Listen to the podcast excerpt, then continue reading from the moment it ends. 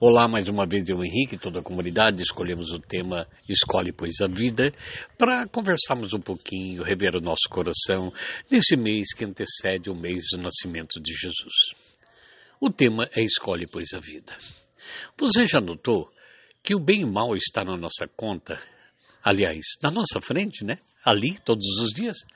As pessoas gritam conosco, elas são antipáticas e nós escolhemos ficar com raiva, ressentidos, magoados e não sabemos controlar todo esse sentimento ruim.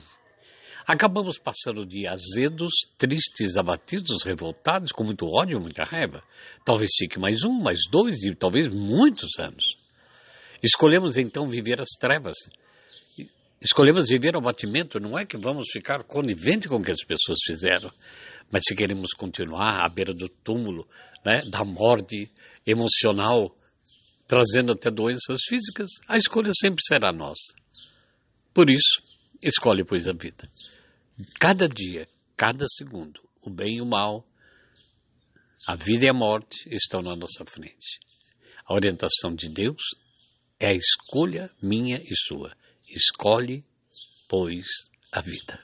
Um grande abraço.